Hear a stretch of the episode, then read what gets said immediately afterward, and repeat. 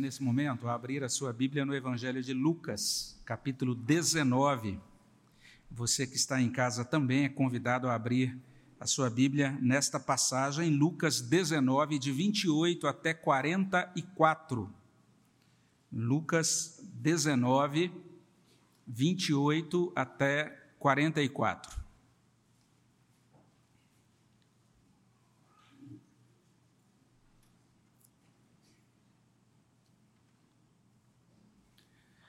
O texto vai ser projetado, já está sendo projetado aí na tela, então nós, nós vamos ler a uma só voz, vamos ler juntos. E você que está em casa, acompanhe a leitura, mantenha sua Bíblia aberta nesta passagem, Lucas 19, de 28 até 44. Vamos ler juntos a palavra do nosso Deus? Vamos ler. E, e dito isso, prosseguia Jesus subindo para Jerusalém. Ora, aconteceu que ao aproximar-se de Betfagé, e de Betânia, junto ao Monte das Oliveiras, enviou dois de seus discípulos, dizendo-lhes: Ide à aldeia fronteira, e ali, ao entrardes, achareis preso um jumentinho que jamais homem algum montou. Soltai-o e trazei-o. Se alguém vos perguntar, por que o soltais? Respondereis assim: porque o Senhor precisa dele e indo os que foram mandados, acharam segundo lhes dissera Jesus. Quando eles estavam soltando o jumentinho, seus donos lhes disseram: Por que o soltais? Responderam: Porque o Senhor precisa dele. Então o trouxeram e, pondo as suas vestes sobre ele, ajudaram Jesus a montar. Indo ele, estendiam no caminho as suas vestes. E quando se aproximava da descida do Monte das Oliveiras, toda a multidão dos discípulos passou jubilosa a louvar a Deus em alta voz por todos os milagres que tinham visto, dizendo: Bendito é o Rei que vem em nome do Senhor, paz no céu e glória nas maiores alturas. Ora, alguns dos fariseus lhe disseram em meio à multidão: Mestre, repreende os teus discípulos. Mas ele lhes respondeu: Asseguro-vos que se eles se calarem, as próprias pedras clamarão.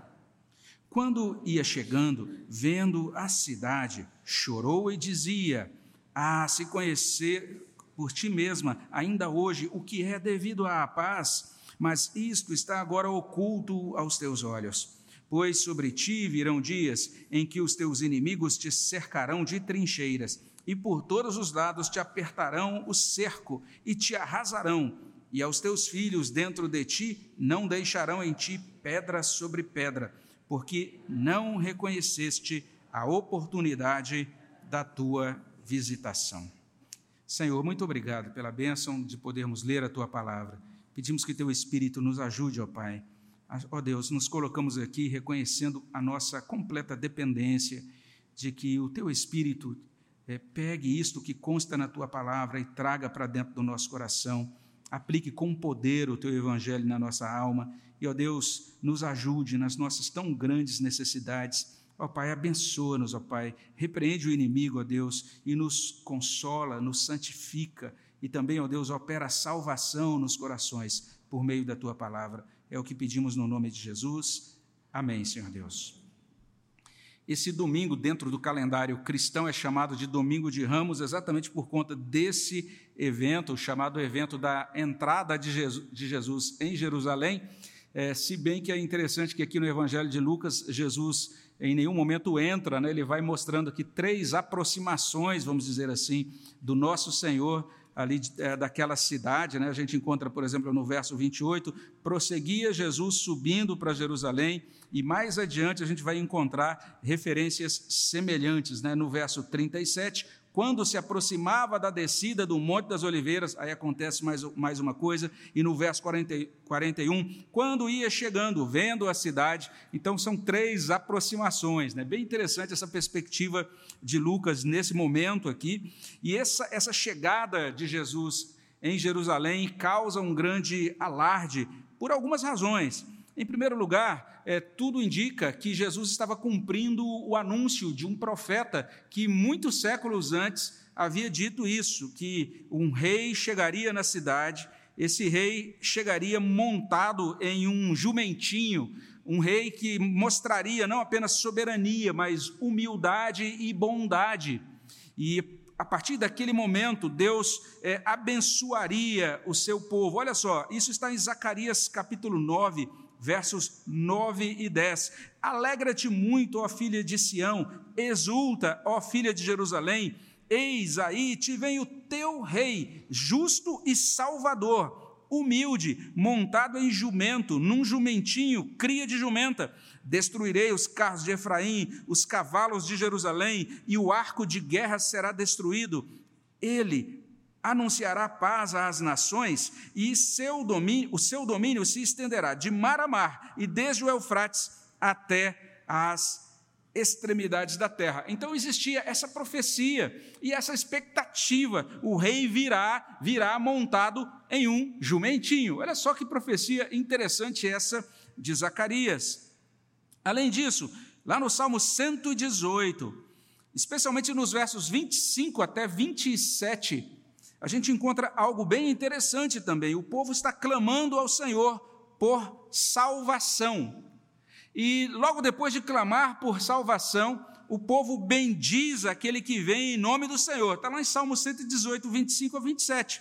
E não apenas isso, mas o Salmo 118, nesse texto, lá no verso 27, ele fala de uma festa adornada com galhos ou com ramos. E é exatamente isso que acontece na entrada de Jesus. Ele está entrando em Jerusalém pela última vez. Não foi a primeira vez que ele foi, ele foi até aquela cidade. O Evangelho de João é o único que retrata, que relata isso, as diversas idas de Jesus a Jerusalém.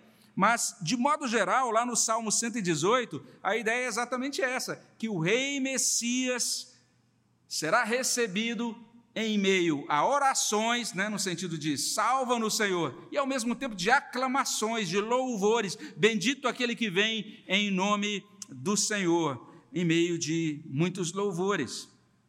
Agora, Lucas explica que naquela ocasião, naquele domingo de ramos, tanto Zacarias 9, como também o Salmo 118 se cumpriram. E Lucas vai além, ele vai informar três coisas extremamente importantes para, para não apenas para os seus primeiros leitores, mas também muito importantes para nós. A primeira, a primeira coisa que ele traz é a seguinte: Jesus revelou-se a Jerusalém como Messias e Rei. Essa foi a finalidade desta entrada. Foi a revelação, vamos dizer assim, última e talvez mais grandiloquente né, de Jesus, ele próprio dizendo: Eu sou o Messias, eu sou o Rei esperado. Se lá atrás, no início dos evangelhos, a gente encontra um Jesus extremamente comedido e até discreto, vocês, aqueles que leram os evangelhos, sabem do que eu estou falando, porque tinha ocasiões em que Jesus operava um sinal, por exemplo, uma cura, alguma coisa impressionante, e ele dizia às pessoas: Olha, não conte nada, não conte isso para ninguém ainda, ou então vá até o sacerdote, ofereça lá o que tem que oferecer, mas ele não queria projetar-se, ou que não queria ainda proclamar-se publicamente como aquele Messias. Mas agora não, agora ele está realmente se revelando a Jerusalém como Messias e Rei. Uma segunda coisa que ele traz para a gente aqui, uma segunda informação que Lucas traz, melhor dizendo, nesse evangelho, é que naquela ocasião em que Jesus se revelou como Messias e como Rei, ele foi celebrado por seus discípulos, mas foi rejeitado por Jerusalém. Ele se revela a Jerusalém, mas ele é rejeitado por algumas pessoas de Jerusalém, ele é rejeitado especialmente pelos líderes de Jerusalém.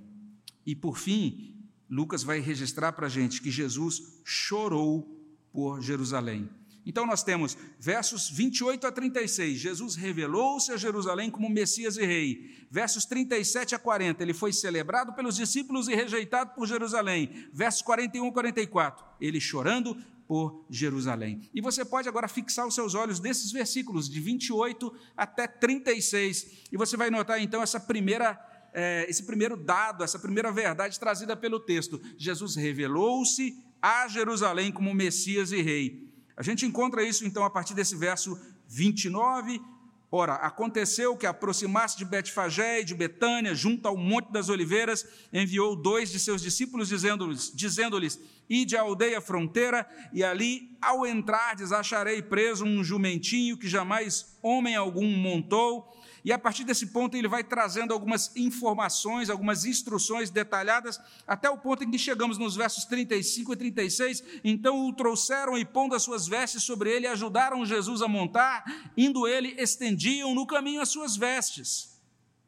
Então, esse verso 28, ele traz esses indicativos aqui de contexto, de lugar, de tempo que iniciam essa sessão importante de Lucas. E eles começam dizendo isso: Dito isto, prosseguia Jesus subindo para Jerusalém. E esse início é digno da nossa atenção. Dito isto, a nossa nova Almeida atualizada traduz: depois de dizer isto. E com isso, o evangelista Lucas está vinculando esse registro, esse relato da entrada de Jesus em Jerusalém com o texto que precede. E o texto que precede é uma das parábolas mais duras de Jesus Cristo, a parábola das dez minas. Se você der uma olhadinha nessa parábola depois com calma, você vai perceber que a parábola termina exatamente deste jeito: o rei manda executar todos os que não quiseram submeter-se ao seu senhorio. Que parábola assustadora, essa parábola das dez minas. Então, depois de falar sobre pessoas que foram é, entregues a juízo porque rejeitaram o rei, Lucas emenda com a entrada de Jesus em Jerusalém. Dito isso, depois dele falar aquilo, agora veja o que aconteceu na prática. Ele entra em Jerusalém. Observe também a ênfase. Jesus prosseguindo. Dito isto, prosseguia Jesus subindo para Jerusalém. É o, o ponto alto, a culminação de uh, uma sessão do Evangelho de Lucas. A culminação, na verdade, de uma ação deliberada de Jesus de ir até Jerusalém é a completação, vamos dizer assim, daquilo que a gente encontra no versículo que divide o Evangelho de Lucas no meio, Lucas 9, 51. Lá em Lucas 9, 51, nós encontramos assim: Aconteceu que, ao completarem-se os dias em que devia ele ser assunto ao céu, manifestou no semblante a intrépida resolução de ir para Jerusalém. A gente não entende isso plenamente. Mas o texto está dizendo isso. Em determinado momento, Jesus simplesmente manifestou no rosto dele: eu, eu preciso ir para Jerusalém. E ele, a partir daquele ponto, ajusta toda a sua agenda para rumar na direção da cidade de Jerusalém. Ele avisa os discípulos: olha, o filho do homem está indo para Jerusalém, lá ele será rejeitado, lá ele será morto, lá ele ressuscitará ao terceiro dia.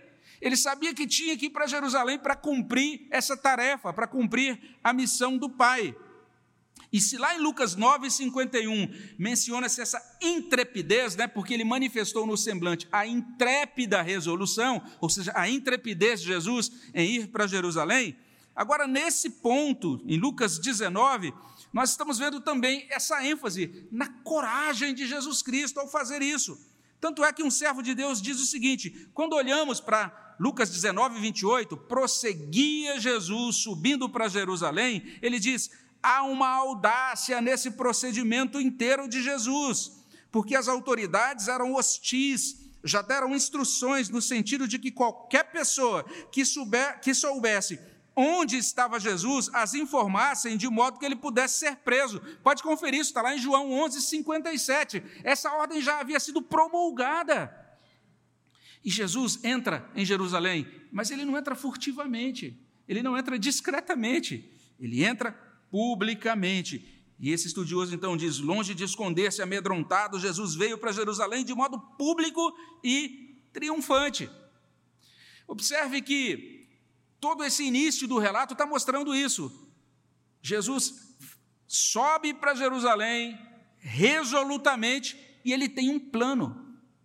Essa ida de Jesus para Jerusalém foi planejada em detalhes pelo próprio Senhor Jesus Cristo. Isso é bem interessante. Essa, essa organização de Jesus, inclusive, nos informa sobre as convicções que ele tinha sobre a sua identidade, sobre a sua missão. Ele sabia quem era, ele sabia o que ele tinha que fazer nessa vida, nesse mundo. E dois servos de Deus dizem o seguinte: que o fato de Jesus ter planejado a sua entrada em Jerusalém faz supor que ele estava ciente das suas conotações messiânicas e ele procurou ressaltar a sua identidade messiânica. A gente pode olhar para o texto e vai ver isso. Ele decide separar dois discípulos. Esses discípulos têm que preparar o necessário para aquela entrada. O que era necessário? Um jumentinho. Por quê? Para cumprir Zacarias capítulo 9, versículo 9. A profecia precisava ser cumprida. Eis aí vem o teu rei, montado em jumento, em jumentinho. Jesus entende que aquela profecia vai se cumprir, precisa ser cumprida. Ele vai então dar os passos necessários para isso. E olha bem, bem, o que a gente encontra então no verso 29. Ao aproximar-se de Betfagé de Betânia, enviou dois discípulos, dizendo-lhes: Ide à aldeia, à aldeia fronteira, e ali, ao entrardes, achareis preso um jumentinho que jamais homem algum montou. Soltai-o, trazei-o. É claro que numa primeira leitura a gente imagina, Jesus sabia que tinha aquele jumentinho ali, ele é onisciente, ele é Deus, é, não é? a gente já imagina alguma coisa mais ou menos assim. E até na palavra né, de Jesus, olha, se a pessoa perguntar para onde vocês estão levando esse jumentinho, então a resposta seria exatamente essa, ou seria dada uma resposta específica, não é? Mas o interessante é que até o verso 30, ele dá essa instrução: vocês vão até, determin... vão até a aldeia tal, lá vocês vão encontrar esse jumentinho e vocês devem soltá-lo e trazê-lo. Então, isso reforça que, de fato, ele se preparou de antemão. Alguns entendem, então, como eu disse, é porque ele sabia, e outros entendem, sim, ele sabia porque ele tinha planejado isso. Ele, essa, essa viagem dele foi uma viagem organizada, previamente. E um servo de Deus diz assim: Jesus se apresentou deliberadamente na capital do país como o Messias prometido através de uma entrada pública arranjada especialmente. Olha só que interessante, o envio dos dois discípulos para buscarem o jumentinho indica um plano deliberado da sua parte. E ele então não apenas manda os discípulos irem até lá, mas ele também os orienta quanto ao que devem fazer caso alguém questionasse o fato dos, dos, discípulos levarem o jumentinho, versos 31 e 32. Se alguém vos perguntar por que o soltais, respondereis assim: porque o Senhor precisa dele. E o verso 32: Indo os que foram mandados acharam, segundo lhe dissera Jesus, quando eles estavam soltando o jumentinho, seus donos lhe disseram: Por que o soltais? E responderam: Porque o Senhor precisa dele. E aí, então, confesso, na primeira leitura que eu fiz de Lucas, imaginei, imaginei que poder do Senhor, hein? Então, ele lá de longe mostrando a sua soberania e dizendo: Olha, vocês vão naquele lugar, vão encontrar o jumentinho. E dizem: Digam a eles, o Senhor precisa dele. E daí a pessoa, quando ouvisse isso, sei lá, tremeria nas bases e reconhecendo a soberania e a divindade de Jesus. Mas, cada vez mais, isso me parece um ato realmente de organização, um ato administrativo. Jesus realmente é, precisava daquele animal, orienta sobre a busca daquele animal, e Marcos 11, 3, inclusive, informa que, além disso, Jesus disse: Olha, diga também para os donos que a gente vai devolver, viu? Esse animal vai ser devolvido, não estamos levando para sempre, é, para um uso por pouco tempo. Mas o texto não diz os nomes dos donos desse jumentinho, a gente não sabe nada sobre eles. Mas o que a gente pode presumir sobre eles é que eram pobres, porque precisavam de dois para ter um animal simples, vamos dizer assim. Então, provavelmente eram duas pessoas muito simples, muito pobres, porque até mesmo um animal pequeno precisava ser compartilhado por eles. Mas provavelmente a gente não pode considerar isso implausível. Quando a gente pensa na localização, nas proximidades de Betânia, e em Betânia nós temos os amigos de Jesus, especialmente Lázaro, a sua família, e quem sabe amigos dos amigos de Jesus, não é? Então é bem plausível que nesses preparativos para a sua entrada em Jerusalém, Jesus é, entrou em contato com esses homens e disseram: Olha, eu vou chegar aqui uma semana antes da Páscoa e vou pedir para os meus discípulos, os discípulos procurarem e encontrarem o seu jumentinho, e quando eles pergun vocês perguntarem para eles, veja só, eu vou dar uma senha para vocês. e vai funcionar assim a senha.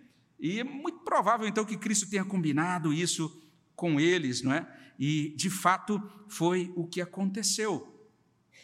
Eles, então, responderam conforme Jesus tinha orientado, levaram o animal até Cristo, 35 e 36, aqueles discípulos cumpriram a tarefa, então o trouxeram, pondo as suas vestes sobre, as suas vestes sobre ele, ajudaram Jesus a montar, e indo ele, estendiam no caminho as suas vestes. O que, que isso tudo está trazendo para a gente? Que a saída de Jesus a Jerusalém foi intencional, foi organizada pelo próprio Senhor. Ele tomou a iniciativa de ir até lá. Chegou o momento que ele disse: agora nós temos que seguir para Jerusalém. Chegou na, na, nas proximidades de Jerusalém, ele disse: agora precisamos providenciar o jumentinho, tem que ser cumprida a profecia de Zacarias.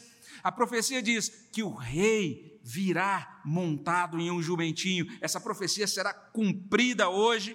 Ele está revelando-se com esses atos que ele é o Messias, que ele é o rei. E de fato ele chega, ele entra na cidade cumprindo Zacarias 9:9. Mas não apenas isso, quando a gente olha para o texto, esse evangelho também vai esclarecer, em segundo lugar, que ele é celebrado por seus discípulos. Jesus foi celebrado por seus discípulos, mas rejeitado por Jerusalém. Olha o que consta a partir do verso 37, isso vai até o verso 40. O verso 37 vai trazer isso. Naquela ocasião, os discípulos de Jesus, veja o que diz lá: toda a multidão dos discípulos. Então, os discípulos de Jesus Cristo começaram a louvar a Deus, começaram a bendizer o Senhor, versos 37 e 38. Quando a gente olha, por exemplo, para Mateus, Mateus se refere à maior parte da multidão, Mateus 21, 21, verso 8. Mateus também fala sobre multidões, 21, verso 9. Marcos diz: muitos estendiam suas vestes, Marcos 11, 8. João menciona uma numerosa multidão, lá em João 12, 12 e 13, né, com ramos de palmeira nas mãos. Então, tudo leva a crer que existiam de fato multidões, não é? No sentido de que existiam ajuntamentos de crentes em Jesus Cristo, algumas pessoas eram interessadas em Jesus Cristo e até questionando quem é este, e alguns surge uma resposta lá naquela ocasião: este é Jesus de Nazaré, o profeta. Alguns parece que eram simplesmente curiosos, e tem também esse grupo de opositores que a gente vai ver daqui a pouquinho, mas Lucas enfatiza: a multidão dos discípulos bendisse ao Senhor, louvor, louva, louvou ao Senhor. Quando se aproximava da descida do Monte das Oliveiras, toda essa multidão passou então jubilosa a louvar ao Senhor, e diz o texto, é, em alta voz, por todos os milagres que eles tinham visto. Então, gente que tinha acompanhado o ministério público de Jesus Cristo. O texto vai mostrar então esta razão da adoração eles louvaram porque testemunharam dos milagres realizados por Jesus Cristo.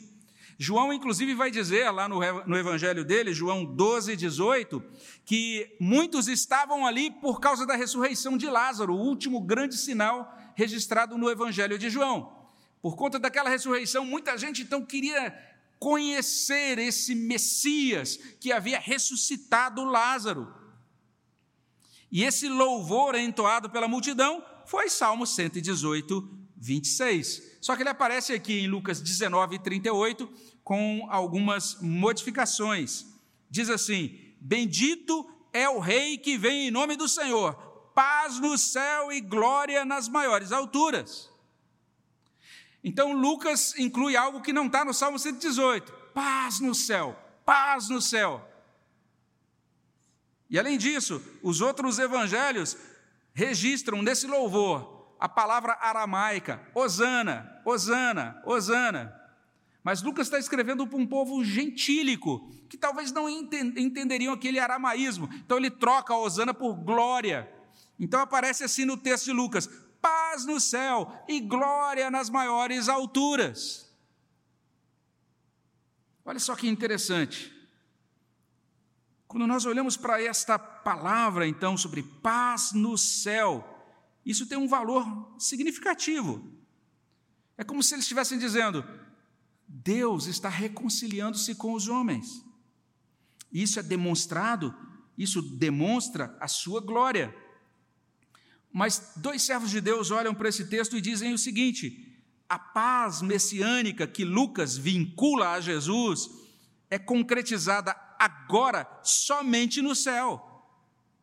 E como esses líderes de Jerusalém rejeitam a paz na terra, essa paz então é desfrutada apenas espiritualmente. Ela só se concretizará na terra quando acontecer a volta de Jesus Cristo. E esses estudiosos dizem assim: embora Jesus seja de fato o rei de Zacarias 9 e de Salmo 118, 26, que traz a paz a Jerusalém, essa paz, por enquanto, só está disponível no reino espiritual. Isso tudo está mostrando o seguinte: Jesus foi celebrado pelos discípulos dele. Os discípulos dele reconheceram que ele é o Rei Messias. Os, os discípulos dele reconheceram que ele é quem reconcilia Deus com os homens. Os discípulos dele reconheceram que ele é esse Salvador e Senhor. Mas o texto traz um registro triste. Ao mesmo tempo em que Jesus foi celebrado por seus discípulos, pela multidão de seus seguidores, ele foi rejeitado por alguns fariseus. Está aí no verso 39. Ora, alguns dos fariseus lhe disseram em meio à multidão: Mestre, repreende os teus discípulos. E é claro que a gente pode encontrar aqui, até quem sabe, pode entender isso como uma espécie de referência ao zelo dos fariseus, né? Quem sabe um, um cuidado dos fariseus com a boa ordem. É, quem sabe a gente olhe para esse texto e imagine os fariseus então zelando para que aquela entrada de Jesus Cristo em Jerusalém, uma semana antes de uma festa que para os romanos era muito tensa, que era a festa da Páscoa, porque a cidade estava cheia de judeus celebrando aquele momento, e os romanos ficavam muito preocupados com a cidade tão cheia daquele jeito, não é?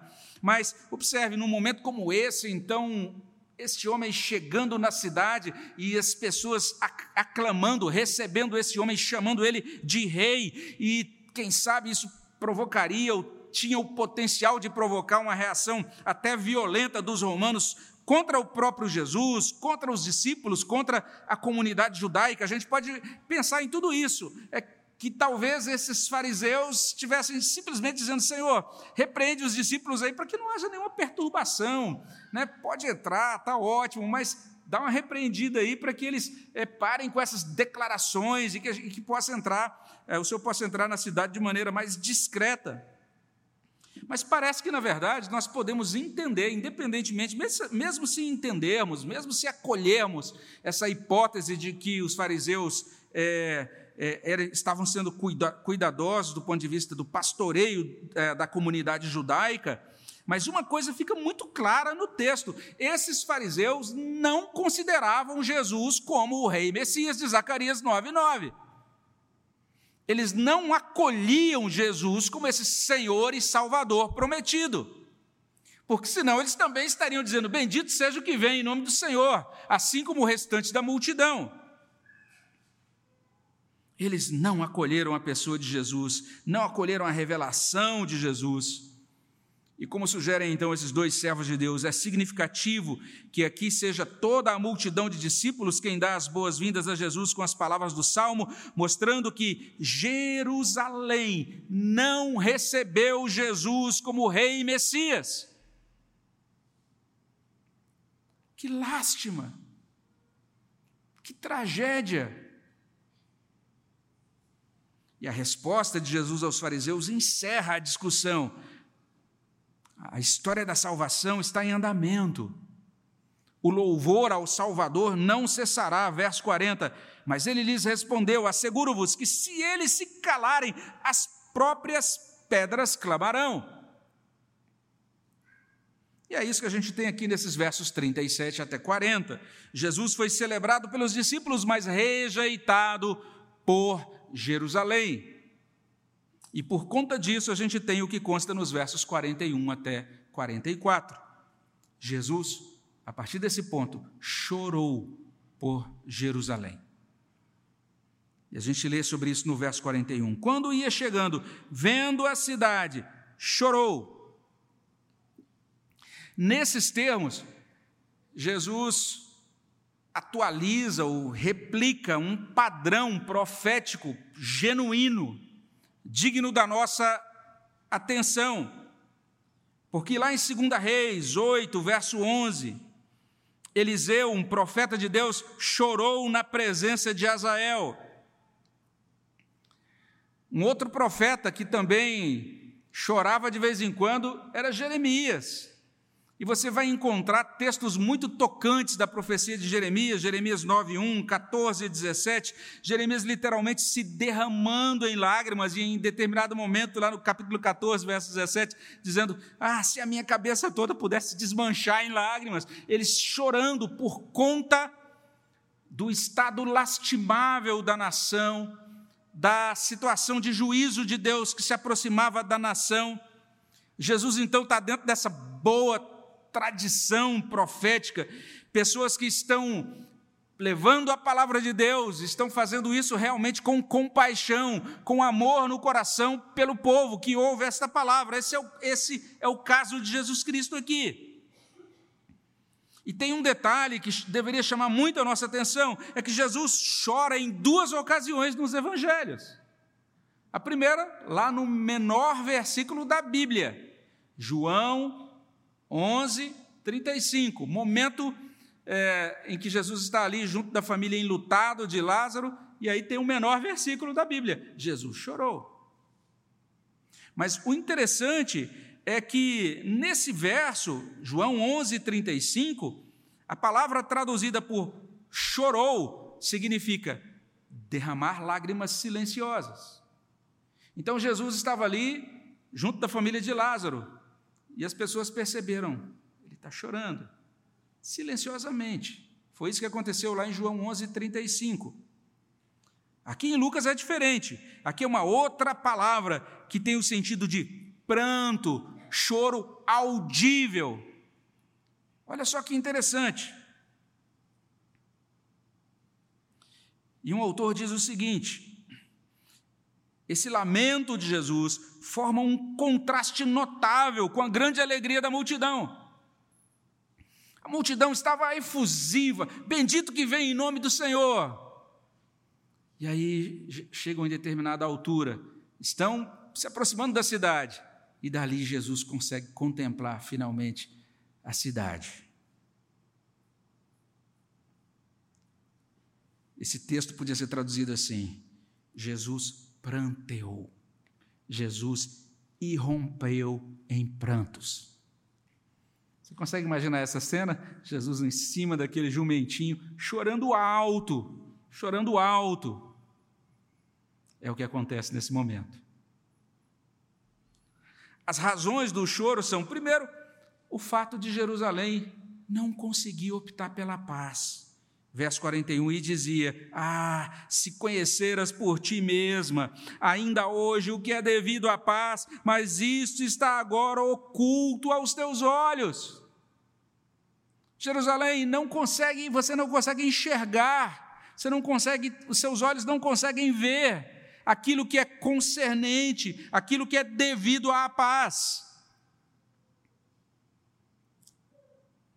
Um servo de Deus comenta assim: o povo de Jerusalém não sabia o que é devido à paz, e especialmente no modo hebraico de entender a paz, que continua no Novo Testamento, é a sua ênfase sobre a paz com Deus, o relacionamento correto entre a criatura e o Criador, como ingrediente da verdadeira paz.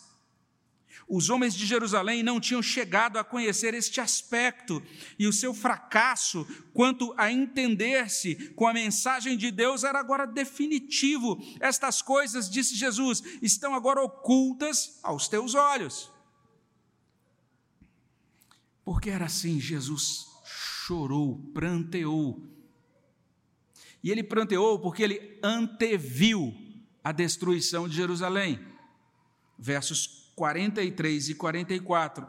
Pois sobre ti virão dias em que os teus inimigos te cercarão de trincheiras, e por todos os lados te apertarão o cerco, e te arrasarão, e aos teus filhos dentro de ti, não deixarão em ti pedra sobre pedra. Esta previsão se cumpriu no ano 70. Se você quiser ter uma, uma, uma visão disso, até muito gráfica, a gente sempre recomenda você ler o texto de Flávio Joséfo sobre a destruição de Jerusalém. É um texto muito detalhado.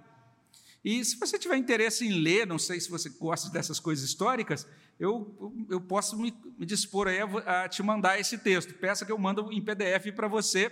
Você vai ver a descrição do cerco em torno de Jerusalém, a montagem dessas superestruturas pelos romanos, dessas trincheiras, depois essas trincheiras foram queimadas, foram substituídas por um outro muro.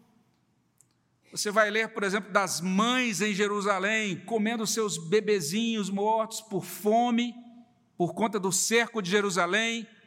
Não é sem razão que, em outro momento, prevendo o mesmo cerco, Jesus diz: ai das que estiverem grávidas naquele dia. Que destruição! Uma cidade, a cidade santa, Sião, seria totalmente destruída. Jesus olha para isso e chora. Ele antevê. E tudo isso ocorreria por causa disso que consta no finalzinho do verso 44.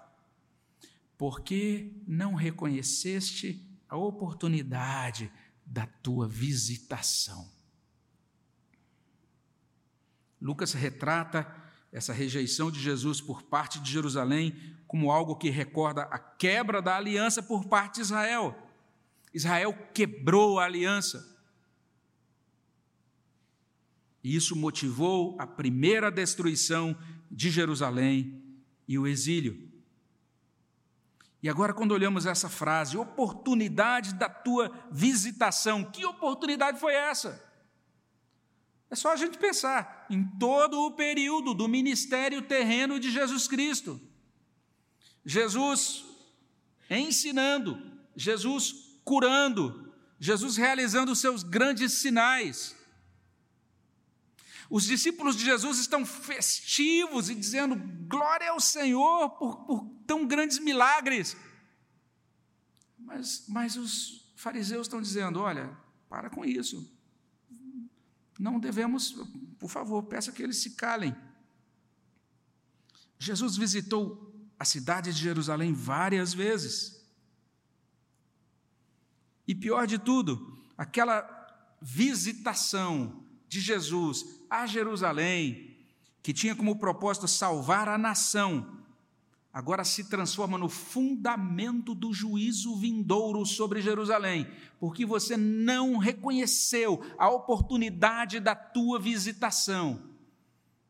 Então você vai ser cercada, e você vai ser destruída, e todos serão mortos. Por conta de todas essas coisas, Jesus chorou por Jerusalém. Num domingo de ramos, uma semana antes da Páscoa. Então, recapitulando, naquela ocasião, Jesus revelou-se como Messias e como Rei. Naquela ocasião, ele foi tanto celebrado quanto rejeitado. E por conta desta rejeição, ele chorou por Jerusalém.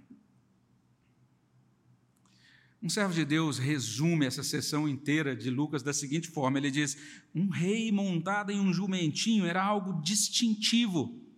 O jumento era a montaria do homem de paz, um comerciante ou um sacerdote. Um rei poderia montar um asno ocasionalmente, mas seria mais provável que comparecesse montado num poderoso cavalo de guerra. A profecia de Zacarias via o Messias como príncipe da paz.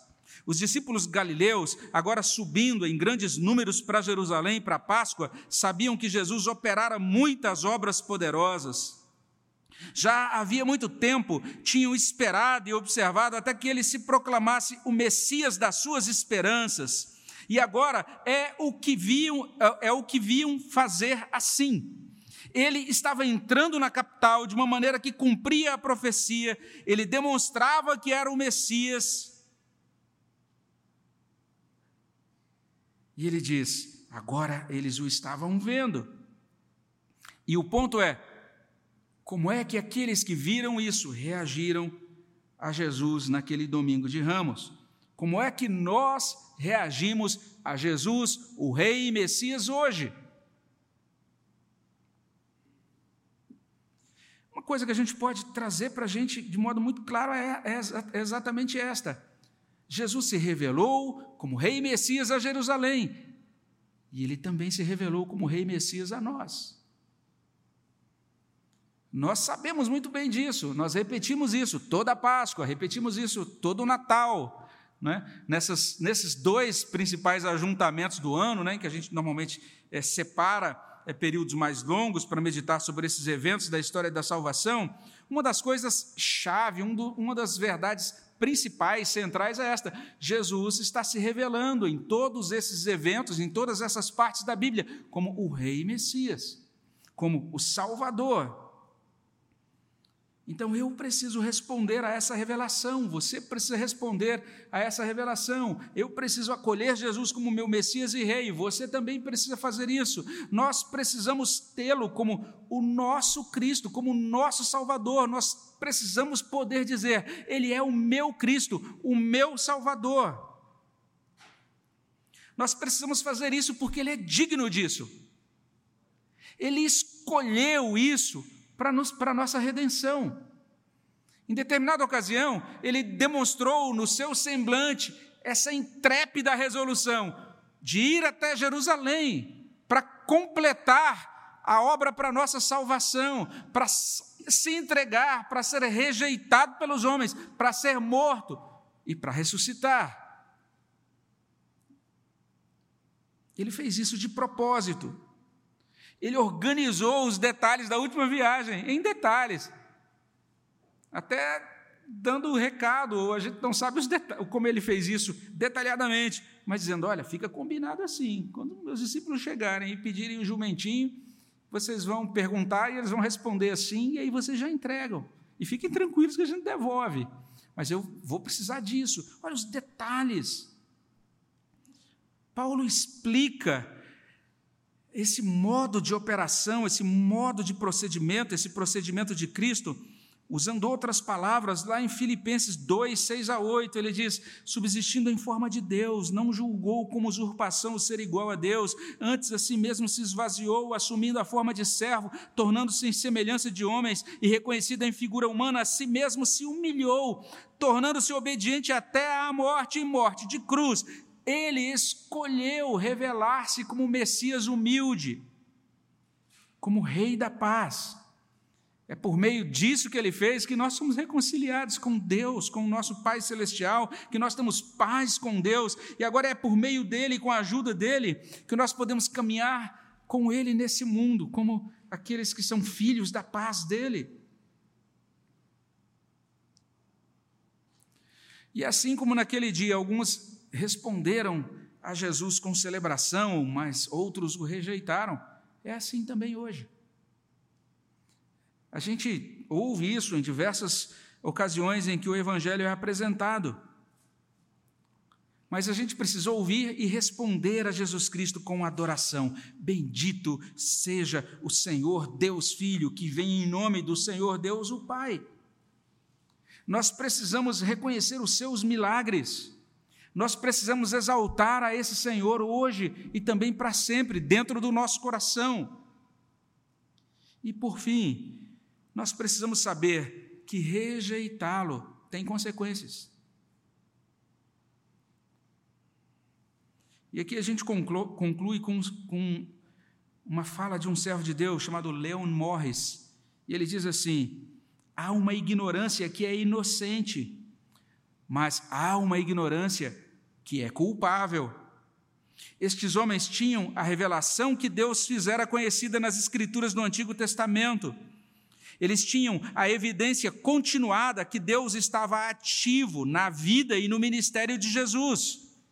Eles podiam perceber que em Jesus Deus não se esquecera do seu povo. Eles tinham todas as razões para darem as boas-vindas a Jesus, conforme fizeram os seus discípulos.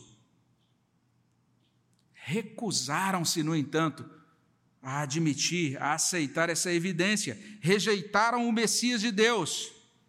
e agora teriam que aceitar as consequências da sua rejeição, e foi por isso, ou foi isto, que provocou as lágrimas de Jesus. É domingo de ramos, a gente se lembra daquela ocasião. E a gente deve se lembrar, e a gente deve também suplicar a Deus: Deus, me ajude a acolher com fé, me ajude a acolher com louvor a Jesus, o Rei e Messias. Mas não apenas o Rei e Messias de Jerusalém, mas também o Senhor da Páscoa, o Rei e Messias da minha vida. Vamos orar ao nosso Deus sobre isso. Senhor, abençoa os nossos corações. Confirma a tua graça sobre nós. Confirma, Deus, a tua vida no nosso coração, promovendo esse acolhimento do Senhor Jesus Cristo. Renova, Senhor Deus, a nossa devoção, que possamos, ó Deus, também nos maravilhar e bendizer e exaltar ao Senhor Jesus Cristo por quem Ele é, por todas as grandes obras que fez e por tudo que Ele continua fazendo, ó Deus, por aqueles que confiam nele. Ó Senhor, no nome de Jesus, guarda-nos de sermos endurecidos, guarda-nos, Senhor Deus, da teimosia, da rebeldia. Ó Deus, guarda-nos do orgulho, guarda-nos, ó Deus, de tudo aquilo, ó Pai, que nos separa de uma devoção sincera, pura ao Senhor, ó Deus. Que a tua graça nos alcance, que teu amor, ó Deus, nos acolha, Senhor, que teu espírito nos revista e que a tua bênção, Senhor Deus, chegue aos nossos corações. É o que pedimos no nome de Jesus. Amém, Senhor Deus.